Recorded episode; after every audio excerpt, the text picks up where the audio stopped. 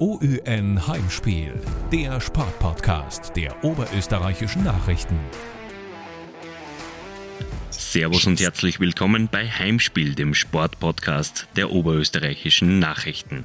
Mein Name ist Markus Prinz und an meiner Seite begrüße ich Kollege Florian Wurzinger, für den heute der olympische Gedanke zählt. Glaubst du wirklich, dass ich mich damit zufrieden gebe, bei unserem Podcast einfach nur dabei zu sein? Naja, Medaillen wirst du halt eher nicht gewinnen. Im Blödsinn reden vielleicht, aber das ist nach wie vor noch nicht olympisch. Stimmt, aber das solltest du heute eher vermeiden, denn in der Wissenschaft wird das nicht so gern gesehen. Und das ist auch schon das Stichwort. Wir wollen heute mit unserem Gast über die gesellschaftliche und auch politische Bedeutung des Sports plaudern. Er ist emeritierter Professor für Sportsoziologie an der Uni Wien und betrachtet die Olympischen Spiele nicht nur aus der sportlichen Perspektive. Herzlich willkommen, Professor Ottmar Weiß. Vielen Dank für die freundliche Einladung. Ja, wir bedanken uns auch, dass Sie sich Zeit genommen haben, Herr Professor. Wir haben ja gerade schon angesprochen, dass Sie sich als Sportsoziologe mit ganz anderen Dingen als bloß den Ergebnislisten beschäftigen. Zu Beginn würde uns trotzdem einmal interessieren, wie oft sind Sie denn in den vergangenen Tagen vor dem Fernseher gesessen und haben den österreichischen Athleten die Daumen gedrückt? Ja, ich war letzte Woche äh, selbst äh, auf Skiurlaub, äh, wie ich euch schon erzählt habe. Und da hatte ich eigentlich äh, kaum Zeit, äh, irgendwelche Bewerbe zu verfolgen. Ich weiß aber ungefähr äh, den Ablauf und den Erfolg vor allem der österreichischen Mannschaften und Athletinnen, die wir erzielt haben. Und es läuft ja, soweit ich den Überblick habe, sehr, sehr gut. So ist es, aber wir wollen die natürlich die Olympischen Spiele heute aus einem etwas anderen Licht betrachten. Die Spiele finden aktuell in einem Land statt, das auf Menschenrechte, Meinungsfreiheit und Umweltschutz wenig bis gar keinen Wert legt. Nutzt die chinesische Regierung die Spiele vielleicht gezielt dazu, um von eigenen Verfehlungen abzulenken? Was denken Sie da? Ja, das ist nicht nur die chinesische Regierung, das hat äh, eine lange Tradition im Sport. Äh, Sport wurde schon instrumentalisiert äh, im antiken Griechenland äh, bei den antiken Olympischen Spielen und das geht herauf zu den neuen Olympischen Spielen. Auch hier kommt es immer wieder vor, dass Sport verwendet wird, um von Problemen abzulenken oder um sich in einem besseren Licht darzustellen, als das in der Realität der Fall ist. Äh, Sport äh, wird verwendet äh, für vor allem für Imagegewinn beziehungsweise um sich besser darzustellen, als man eigentlich ist.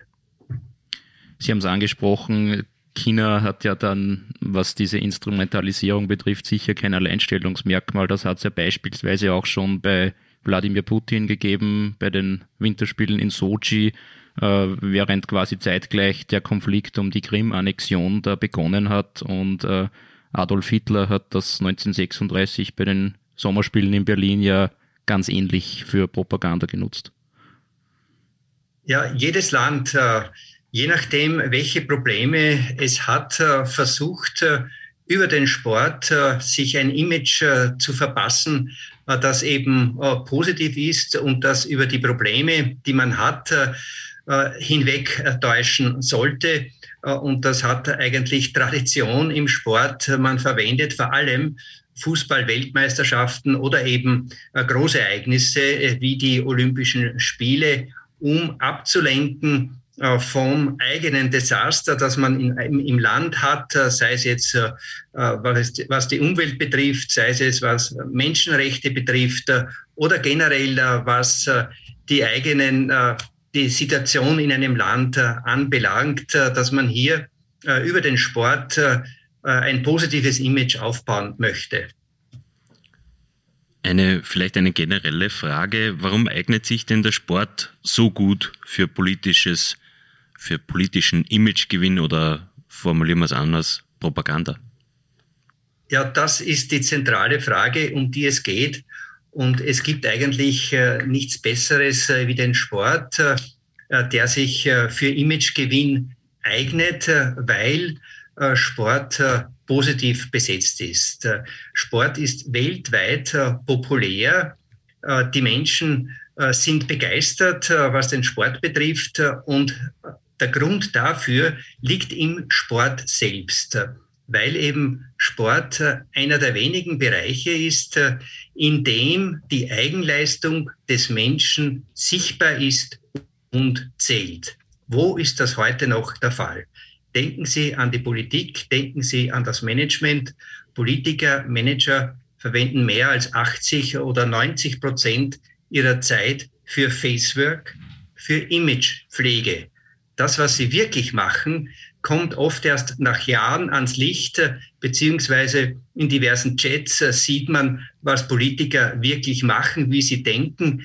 Äh, und äh, damit äh, zeigt sich, dass eben im Sport solche Methoden und solche Möglichkeiten nicht gegeben sind. Im Sport muss die Leistung erbracht werden und das unterscheidet den Sport von allen anderen Bereichen und gerade äh, durch die Automatisierung, durch die Digitalisierung hat sich äh, die moderne Welt, das moderne Leben, vor allem die, der Arbeitsbereich, äh, sehr verändert. Aber im Sport kann ich einen Olympiasieg nicht herbeireden. Im Sport zählt die Leistung, die Aktionsleistung und in der modernen Welt zählt die Präsentationsleistung. Und deswegen ist Sport ein Vehikel, eine Möglichkeit, äh, ein Bereich, an dem man sich anhängt, äh, der positiv äh, belegt ist, um von der eigenen Situation, von der eigenen Wirklichkeit ablenken zu können, weil Sportler sind beliebt. Sportler sind Identifikationsfiguren, das sind die modernen Helden, sei es jetzt ein Sportler oder ist es eine Mannschaft. Die Menschen haben Sportler als Vorbild und nicht mehr Politiker. Jetzt muss man natürlich den Grund hinterfragen. Wir haben 2014 haben wir Sochi gehabt mit in Russland, 2018 Pyeongchang, wenn ich mich richtig erinnert, äh, an der an der Grenze zu Nordkorea quasi. Ähm, und jetzt sind wir sind wir in China. Ähm, dieses Networking muss ja irgendwo auf, auf, auf einen internationalen Verband des IOC ähm, treffen warum werden die Spiele genau in diese Länder gebracht? Muss man das nicht hinterfragen? Auch das ist eine zentrale Frage in diesem Zusammenhang, die man stellen muss. Sie haben vorhin erwähnt, äh, äh, den Nationalsozialismus. Auch früher waren es eben äh, Spiele, die genau in jenen Ländern äh, ausgetragen wurden, äh, wo es äh, Probleme gab, äh, wo man konkrete Interessen hatte, etwas zu verbergen, beziehungsweise um äh, über den Sport ein Image aufzubauen oder etwas zuzudecken, was tatsächlich in einem Land der Fall ist.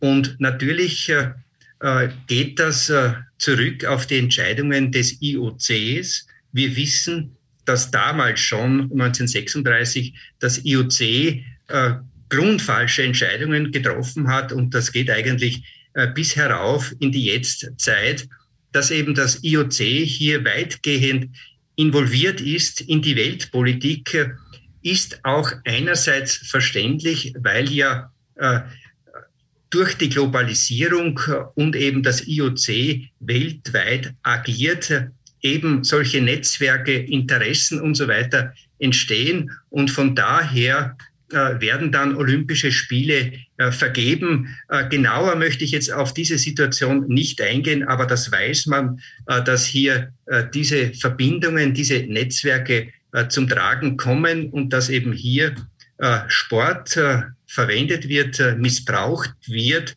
für äh, politische Zwecke. Und es würde dem IOC gut anstehen, äh, diese Situation zu überdenken, inwieweit es Sinn macht, dass man den Sport ständig für politische Interessen verwendet, für politische Zwecke instrumentalisiert denn das schadet auf längere Sicht vor allem dem Sport, schadet eigentlich auch der Politik und dient wirklich niemand, äh, weil die Menschen ja das mittlerweile durchschauen. Ihre Fragen zeigen ja das auf. Das IOC könnte hier eine Vorbildfunktion übernehmen und eine ganz neue Politik in Angriff nehmen, gerade was die Olympischen Spiele betrifft, gibt es hier zahlreiche Vorschläge, die zu einer Verbesserung dieser Situation führen würden. Ja, aber gerade am Beispiel von Russland sieht man ja, und die internationalen Verbände stellen sich ja oft als Brückenbildner dar. Ähm, der Sport soll Verbesserung bringen. Im Endeffekt ist es aber nur Effekthascherei. Ähm, das muss man ja auch bekritteln irgendwo. Dringt das noch nicht an die Öffentlichkeit? Na, der Sport kann auch Verbesserung äh, bringen, weil eben im Sport das Fair-Play-Prinzip äh, im Vordergrund steht. Aber wenn man den Sport ständig instrumentalisiert, benutzt eben für politische und andere Zwecke, dann ist das auf Dauer sicherlich nicht gut für den Sport und vor allem nicht gut für die Athleten und Athletinnen. Und hier müsste man objektive Kriterien finden. Zum Beispiel könnte man hier da, äh, das Modell äh, der UNO äh, sich genau ansehen, wie ist die UNO äh, weltweit organisiert, dass man hier äh, Anleihen nimmt, wie könnte man hier eine sinnvolle äh, Olympiapolitik machen, eine neutrale äh, Austragungspolitik machen, was die Olympischen Spiele betrifft. Äh, vielleicht äh, einen neutralen Ort wählen, dass die Olympischen Spiele immer am gleichen Ort stattfinden. Sommerspiele beispielsweise in Griechenland, Winterspiele in der Schweiz und immer auf diesen gleichen neutralen Orten ausgetragen werden könnte um so äh, wegzukommen äh, von dieser Politik, äh, die zurzeit eben betrieben wird, dass Olympische Spiele immer nur herhalten müssen, um eben einen Zweck für ein bestimmtes Land zu erfüllen. Oder man könnte überhaupt einen neutralen Ort für Olympische Spiele finden, immer den gleichen Ort und insgesamt das IOC neu aufstellen als neutrale Organisation, wo eben nur mehr der Sport im Vordergrund steht, äh, die Athletinnen und Athleten und nicht mehr die Nationen. Und das würde den Sport äh, noch viel attraktiver machen und äh, würde dazu dienen, dass Sport wirklich ein Modell ist, ein Ideal der Gesellschaft, das er ja wirklich ist, wie ich vorhin gesagt habe. Sport ist so etwas wie ein Ideal der Gesellschaft, weil die Werte und Normen im Sport besser sichtbar sind, wie Fairness, Gesundheit und so weiter. Und da könnte das IOC sehr viel beitragen, indem es äh, neutrale Aus Austragungsorte findet und auf diese Weise die Politik aus dem Sport äh, hinausdrängen äh, könnte. Da gibt es noch viele andere Vorschläge, die wir auch gerne noch im Detail äh, diskutieren können. Da war jetzt schon sehr viel drin. Wir möchten noch kurz einmal eingehen auf Ihre generelle Profession als Sportsoziologe. Da beschäftigen Sie sich sozusagen mit der Schnittstelle zwischen dem Sport und der Gesellschaft. Wie präsent ist denn die soziale Komponente im Sport? Kann man das überhaupt trennen, den Sport und das Soziale? Äh, das Soziale ist äh, wahrscheinlich äh, das entscheidende Element des Sports. Der Mensch ist ein soziales Wesen und Sport an sich ist ein soziales Phänomen. Wie ich schon angedeutet habe, im Sport werden die Werte und Normen der Gesellschaft besser abgebildet, als das in anderen Bereichen der Fall ist. Sport ist ein Ideal der Gesellschaft. Im Sport wurde auch Fairness, Fair Play erfunden und im Sport ist es möglich, Wettkämpfe auf friedliche Art und Weise auszutragen vor dem Hintergrund von Fairplay. Wo ist das sonst äh, in dieser Form möglich? Und auch hier zeigt sich, dass Sport eben ein Modell ist und genau das Soziale, das Sie eben gefragt haben, ist entscheidend, weil im Sport leichter soziale Anerkennung möglich ist als in anderen Bereichen, weil im Sport, wie ich eingangs gesagt habe, fallen Aktionsleistung und Präsentationsleistung zusammen. Und wenn ich im Sport äh, eine entsprechende Leistung erbringe, dann werde ich auch dafür anerkannt, weil äh, die Zuschauer, das Publikum, meine Leistungen versteht. Sportliche Leistungen sind verstehbar, vergleichbar, nachvollziehbar.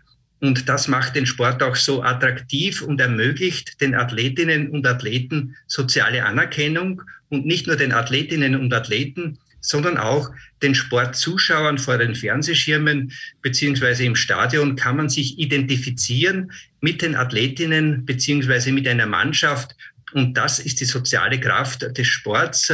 Das kann soziale Grundbedürfnisse nach äh, Anerkennung, nach Identitätsbestätigung äh, befriedigen.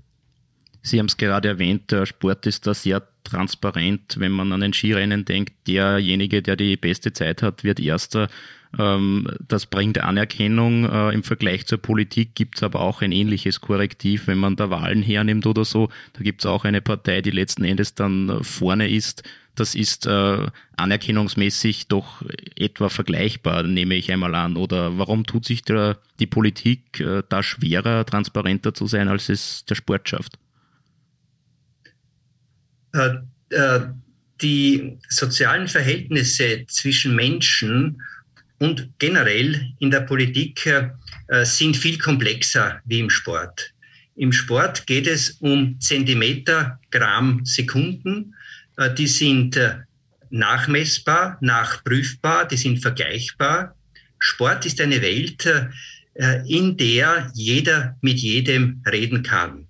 Äh, denken Sie jetzt an die Umweltpolitik zum Beispiel, wie komplex äh, diese Frage ist und wie schwierig es ist, dass man hier auf einen gemeinsamen Nenner äh, kommt, weil ja sehr viele Interessen hier mitspielen. Und deswegen ist auch Politik oder sind Sachthemen so schwer zu transportieren, und da tut sich natürlich die Politik schwer. Das ist etwas ganz anderes äh, wie im Sport. Äh, jedes Thema eigentlich, jeder Sozialbereich äh, ist äußerst komplex und der Mensch äh, ist eben äh, ein komplexes Wesen. Und umso schwerer ist es, äh, Sachthemen äh, sinnvoll äh, zu diskutieren und auch Lösungen äh, sinnvoll anzubieten und hier Konsens zu erzielen. Das ist eine sehr viel schwierigere Aufgabe, was jetzt die Kommunikation äh, betrifft, als die Kommunikation im Sport. Die Kommunikation im Sport ist ganz einfach. Zentimeter, Gramm, Sekunden. Das sind ganz klare Symbole, die jeder versteht.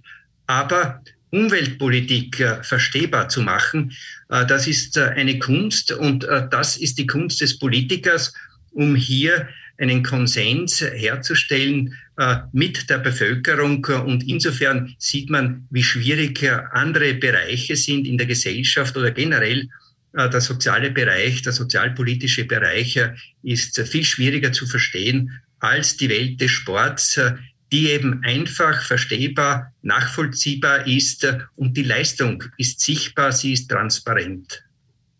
Dann kommen wir wieder zum aktuellen Geschehen. Am vergangenen Sonntag hat in den USA mit dem Super Bowl das größte Einzelsportereignis der Welt mit 800 Millionen TV-Zusehern stattgefunden. Auch die Olympischen Spiele sind in Wahrheit ein reines Fernsehereignis. Hat sich der Sport mit den Massenmedien zum Konsumgut entwickelt? Ja, das kann man durchaus so sagen. Äh, Sport äh, ist eine riesige Industrie geworden. Und äh, vor allem das Zusammenspiel äh, zwischen Sport und Wirtschaft äh, spielt hier eine ganz zentrale Rolle. Und äh, vor allem die Medien sind hier wichtig, das Fernsehen und das Internet. Äh, Sport äh, zählt zu den beliebtesten Unterhaltungsprogrammen äh, im Fernsehen. Sportwerbung wird nicht als unangenehm empfunden und wie Sie schon richtig gesagt haben, Milliarden Menschen sitzen vor den Fernsehschirmen, wenn große internationale Sportveranstaltungen übertragen werden. Und Sport eignet sich eben sehr gut, nicht nur vor Ort für Sportzuschauer, sondern auch wenn ein Medium dazwischen geschaltet wird, wie das Fernsehen oder das Internet, äh, äh, das beliebteste und attraktivste Unterhaltungsprogramm. Und natürlich äh, werden hier Milliarden Umsätze getätigt. Sie sprechen die riesige Industrie an. Natürlich geht mit dem Publikumsinteresse auch äh, das wirtschaftliche Interesse einher. Viele Skifahrer haben beispielsweise auf ihrer Jacke mehr Sponsoren als Weltcupsiege. Bei den Olympischen Spielen ist das ja anders. Die sind ja offiziell werbefrei. Aber es ist doch eklatant, wie der gesamte Sport in den vergangenen Jahrzehnten durchkommerzialisiert worden ist. Ja, das sind äh, zwei wesentliche äh, Entwicklungstendenzen zu beobachten. Äh, das ist einerseits die äh, Kommerzialisierung des Sports und andererseits die Professionalisierung des Sports. Äh, begonnen hat es mit dem Übergang vom Amateursport zum Profisport. Wenn Sie sich zurückerinnern, 1972 bei den Olympischen Winterspielen in Sapporo in Japan wurde Karl Schranz ausgeschlossen, weil er Kaffeewerbung gemacht hat. Heutzutage gibt es kaum einen Spitzensportler oder einen Sportverein, der keinen Sponsor hat. Der damalige Präsident des IOCs war Evary Brandic äh, und sein Nachfolger Juan äh, äh, Manuel, äh, äh wie hat er geheißen, äh, Samaranch, Juan Manuel Samaranch hat die Olympischen Spiele kommerzialisiert. Das IOC war ein Verein, der rote Zahlen geschrieben hat. Und durch die Kommerzialisierung und äh, Professionalisierung wurde das IOC eine reiche Organisation. Äh, man spricht ja auch von einer Symbiose äh, zwischen Sport und Wirtschaft. Der Sport braucht die Wirtschaft genauso wie die Wirtschaft den Sport benötigt. Und diese Symbiose, diese Verbindung zwischen Sport und Wirtschaft ist sehr, sehr erfolgreich, bringt dem Sport sehr viel und auch der Wirtschaft sehr viel. Äh, dieses Zusammenspiel. Und äh, genau dadurch ist der Sport auch so erfolgreich geworden und äh, eben zu einer riesigen Industrie. Das heißt, grundsätzlich ist ja die Kommerzialisierung eigentlich etwas Positives. In diesem Fall ist das eine erfolgreiche Allianz zwischen Sport und Wirtschaft. Wie schon gesagt, bringt beiden sehr viel. Da ist sicherlich nichts Negatives dabei, weil ja auch äh, Unterhaltung dabei ist äh, und der Mensch braucht Unterhaltung, äh, sowohl der aktive Sportler als auch der passive Sport. Und hier werden Bedürfnisse erfüllt, nämlich Anerkennungsbedürfnisse, was die Sportlerinnen und Sportler selbst betrifft äh, und gleichzeitig äh, was die Sportzuschauer betrifft. Sport könnte man auch den modernen Sport so definieren es handelt sich hier auch um Bedürfnisbefriedigung äh, von aktiven und passiven Sportlern. Im ORF waren unter den zehn meistgesehenen Übertragungen im Jahr 2021 acht Sportereignisse. Zum Beispiel das EM-Achtelfinale Österreich gegen Italien mit über zwei Millionen Zuschauern. Wie ist es zu erklären, dass der Sport die Leute so stark begeistert? Äh, weil eben Sport äh, eine Wirklichkeit darstellt, äh, die nachvollziehbar ist, äh, mit der man sich identifizieren kann. Im Sport wird das Ideal der Gesellschaft abgebildet, nämlich die Werte und Normen in der Gesellschaft sind im Sport besser sichtbar und erlebbar und die Zuschauer und Zuschauerinnen können sich mit diesen Werten identifizieren, weil das ja ihre, ihre eigenen Werte sind, die man von klein auf in der Sozialisation gelernt hat. Und auf der Basis dieser Werte erhalten die Spitzensportler äh, soziale Anerkennung. Und wenn ich mich mit meiner Mannschaft äh, identifiziere, mit einem Idol, Sportler sind die Riesen der modernen Zeit, wird ja auch äh, immer wieder zitiert dann äh, kann ich selbst auch diese Gratifikation, diese soziale Anerkennung erhalten, weil das ein Grundbedürfnis des Menschen ist. Und Sport äh, hat hier eine wichtige Funktion in der Gesellschaft, äh, was die Integration betrifft, was soziale Anerkennung betrifft, weil eben soziale Anerkennung gleichzeitig soziale Integration auch bedeutet, bis hin zur Bildungsfunktion des Sports und auch zur Gesundheitsfunktion des Sports. Das sind alles positive Wirkungen, die der Sport in der Gesellschaft hat und er erfüllt hier wichtige Funktionen, die früher beispielsweise der Religion, der Familie oder der Tradition äh, innegewohnt haben. Diese Identifikation sieht man jetzt nicht nur bei den Zuschauerzahlen im TV, sondern auch bei Live-Ereignissen, wo natürlich äh, beispielsweise in Vor-Corona-Zeiten beim Night in Schladming über 40.000 Fans unter der Woche live neben der Strecke gestanden sind. Man sieht sie bei Fußballfans, die für den Lieblingsverein hunderte Kilometer zu Auswärtsspielen fahren.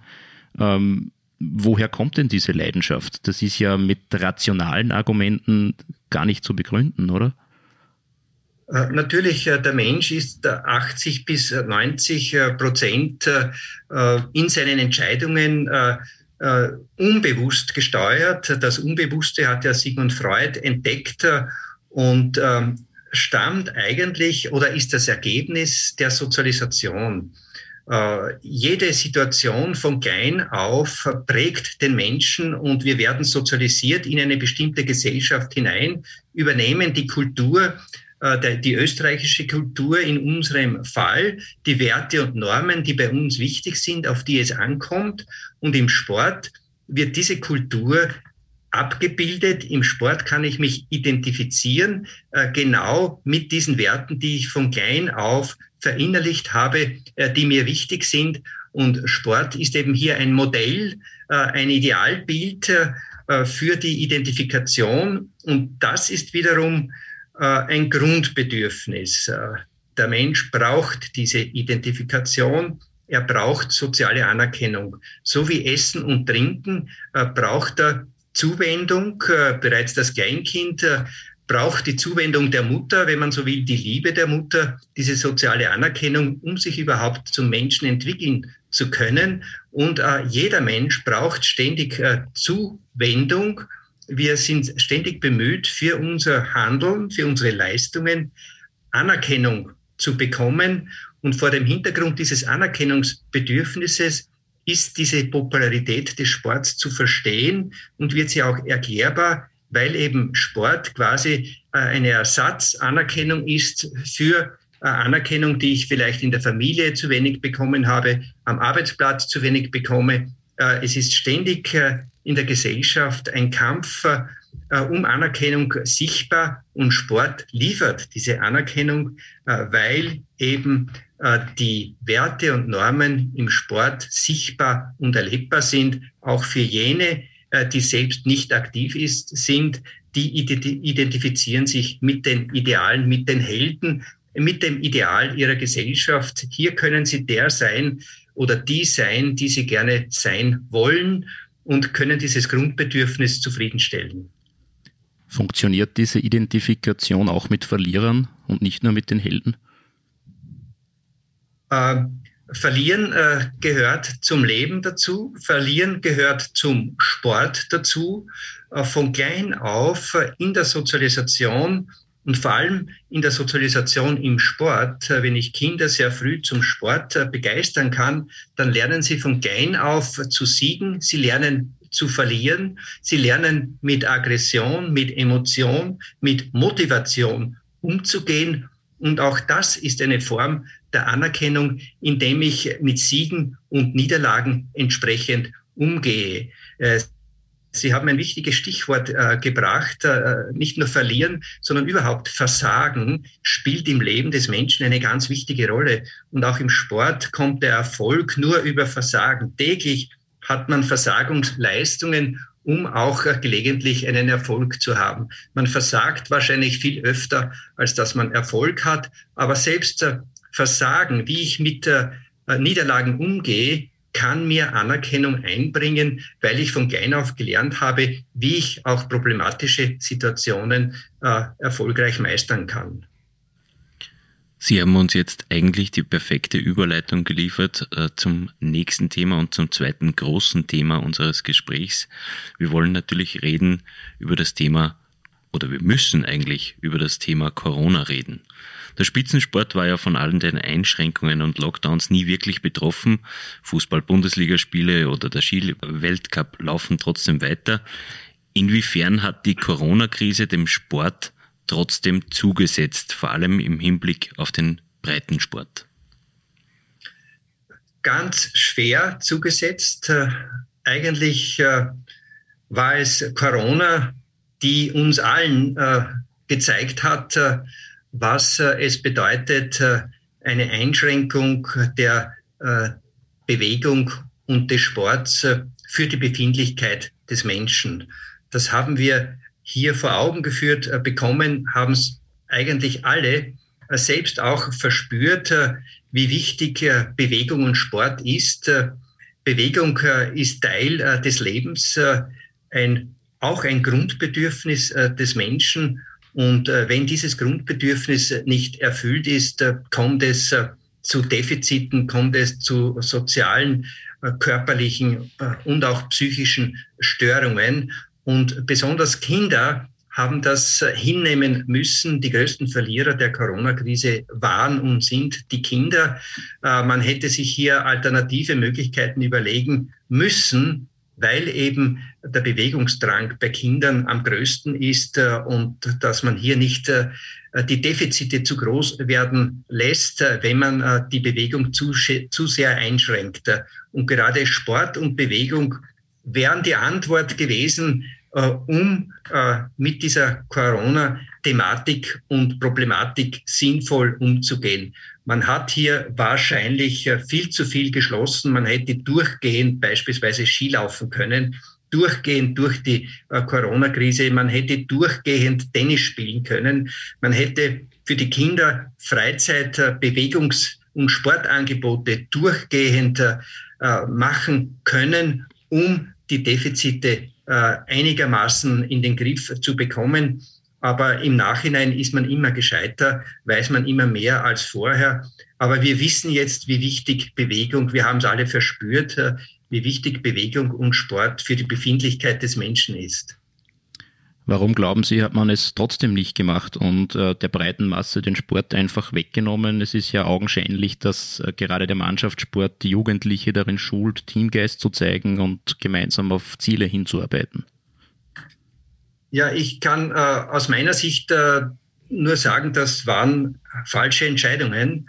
Äh, auf welcher Grundlage diese Entscheidungen äh, getroffen wurden, kann ich jetzt nicht beurteilen, aber wir haben das damals schon gesehen und jeder Mensch hat es äh, gespürt eigentlich und die Kinder haben es am, am ärgsten gespürt, äh, diese Einschränkungen. Äh, das wäre nicht notwendig gewesen. Aber wie gesagt, im Nachhinein weiß man äh, alles besser, keine Frage, weil man mehr Erfahrung hat.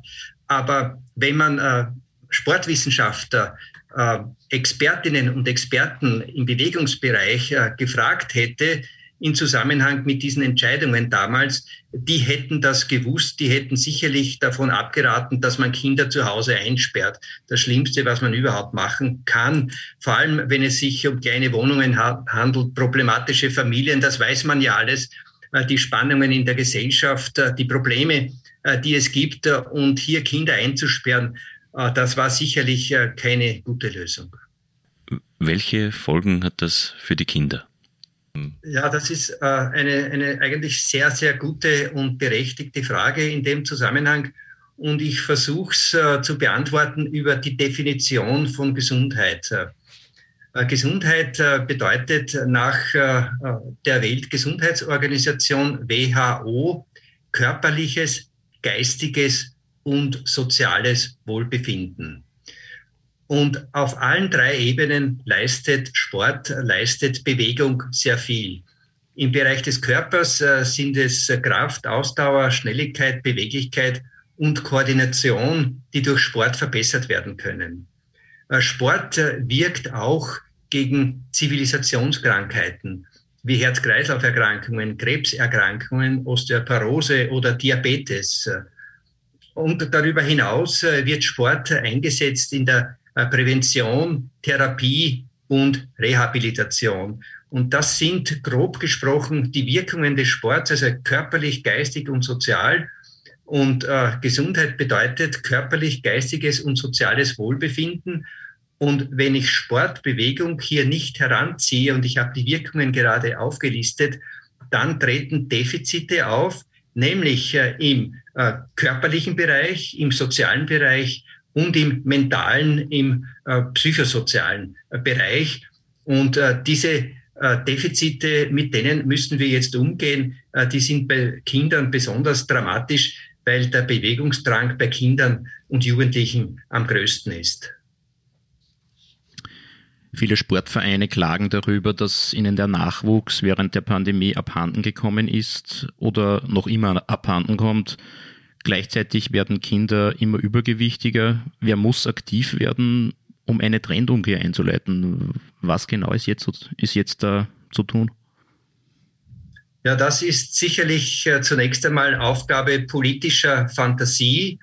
Und wir wissen ja, äh, Sport und Bewegung haben in Österreich äh, sicherlich nicht jenen Stellenwert, den sie haben sollten. Es gibt nach wie vor in Österreich das sogenannte Bildungsbürgertum. Auch an den Universitäten hat Sport nicht jenen Platz, den er wirklich haben sollte. Es ist dieses Wissen, dass eben Sport ein ganz wichtiges Medium für Gesundheit und für Bildung ist.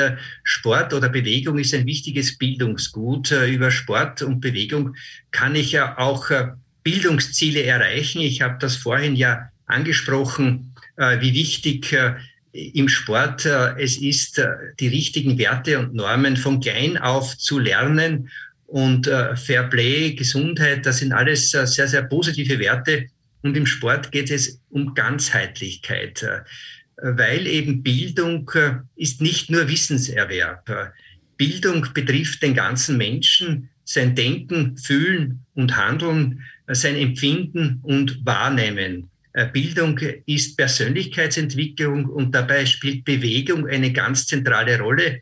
Und das wird bei den Verantwortlichen noch nicht in der Dimension gesehen. Und daher wäre es wichtig, dass Sport und Bewegung äh, den entsprechenden Stellenwert bekommen in Bezug auf Bildung, äh, in Bezug auf die Entwicklung, eine ganzheitliche Entwicklung des Menschen, nämlich körperlich, geistig und sozial. Und dieses Wissen sollte man heranziehen, wenn man politische Entscheidungen trifft und wenn man versucht, die Situation äh, in den Vereinen, in den Schulen oder anderen Institutionen zu verbessern, dass man Sport einsetzt für, für Bildung und für Gesundheit. Wie schwierig ist es jetzt für die Kinder und Jugendlichen nach der Pandemie den Weg zurück zum Sport zu finden? Ja, zunächst ist zu sagen, wie ich vorhin schon angedeutet habe, die großen Verlierer äh, der Corona-Pandemie sind die Kinder deren Lebenserwartung in den letzten Jahren äh, ja auch zurückgegangen ist. Und äh, zurückzufinden zum Sport oder überhaupt der Zugang zum Sport, das hängt von uns allen ab. Das hängt von uns ab, wenn wir Eltern sind, wenn wir Lehrer sind. Das hängt von der Politik ab, von allen Verantwortlichen hängt das eigentlich ab, inwieweit wir jetzt bereit sind, wieder aktiv zu werden und hier bin ich aber durchaus optimistisch. Äh, der Zugang zum Sport ist möglich. Jeder hat die Möglichkeit, Sport zu betreiben und hätte auch die Verantwortung, Bewegung und Sport äh, im Sinne einer Psychohygiene jetzt einzusetzen und zu verwenden, um wieder ein normales Leben finden zu können. Denn nirgends geht das schneller und besser über Bewegungs- als, als über Bewegungs- und Sportprogramme. Und vor allem Kinder finden da ganz schnell wieder äh, sich zurecht äh, und nehmen dieses Angebot sicherlich gerne an. Es müsste nur äh, vorhanden sein. Man müsste ihnen in den Schulen, auch in der Freizeit, in den einzelnen sozialen Settings mehr Bewegung und Sport anbieten. Das würde sofort angenommen werden. Also hier sehe ich eigentlich nicht wirklich ein großes Problem weil Sport, weil Bewegung attraktiv ist und äh, weil das ein Grundbedürfnis des Menschen ist, äh, das er sofort annimmt, wenn er die Möglichkeit dazu hat. Welche Sportarten eignen sich denn besonders für Kinder, die während der Pandemie zwangsläufig zu Couch Potatoes geworden sind? Äh, das kann man jetzt natürlich nicht generalisieren, dass ich sage, diese oder jene Sportart ist besonders äh, geeignet.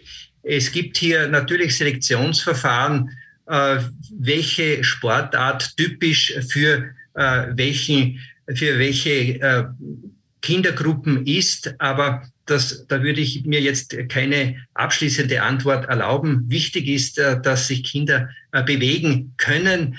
Und wenn sie das Angebot haben, dann nehmen sie eigentlich jedes Angebot an, auch wenn die Sportart äh, jetzt nicht die ideale Sportart ist, äh, weil man nicht für jeden, für jedes Kind äh, sofort jene ideale Sportart finden kann, die zu ihm passt. Da müsste man verschiedene Tests machen, motorische Tests entsprechend machen und diese Kinder diese, dieser Tests unterziehen, um hier wirklich die passende Sportart zu finden. Aber ich glaube, auf diese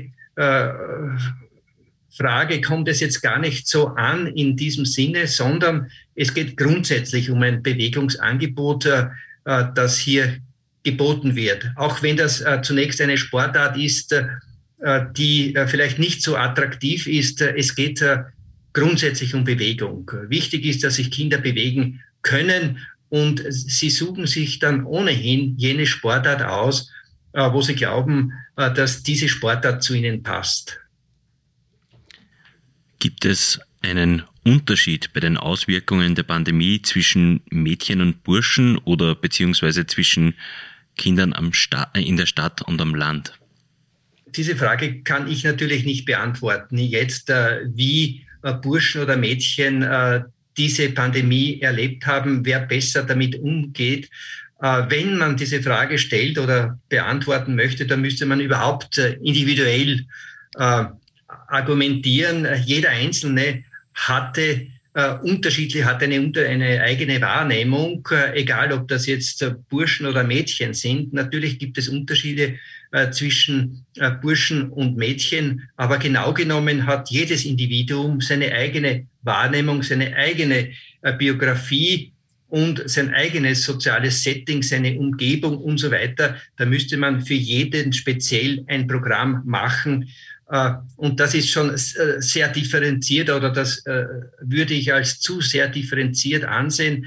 Was jetzt Bewegung und Sport betrifft, geht es, glaube ich, grundsätzlich darum, und da wäre schon ganz viel gewonnen, wenn man einfach Bewegung und Sport, die Wirkungen von Bewegung und Sport versteht und auch dementsprechend Kindern ein Angebot macht, damit sie äh, wieder schnell Tritt fassen und wieder ein glückliches Leben führen können. Jedenfalls ist Bewegung, ist Sport eine ideale Möglichkeit, um äh, wieder äh, glücklich und zufrieden mit seinem Körper zu sein und auch äh, eine positive Lebenseinstellung aufbauen zu können, weil eben, wie ich schon eingangs heute gesagt habe, äh, dass eben Sport positiv besetzt ist äh, und eben Sport körperlich, geistig und sozial äh, den Menschen zufriedenstellen kann und eben äh, den Wert der Gesundheit besser verwirklicht als jede andere Tätigkeit.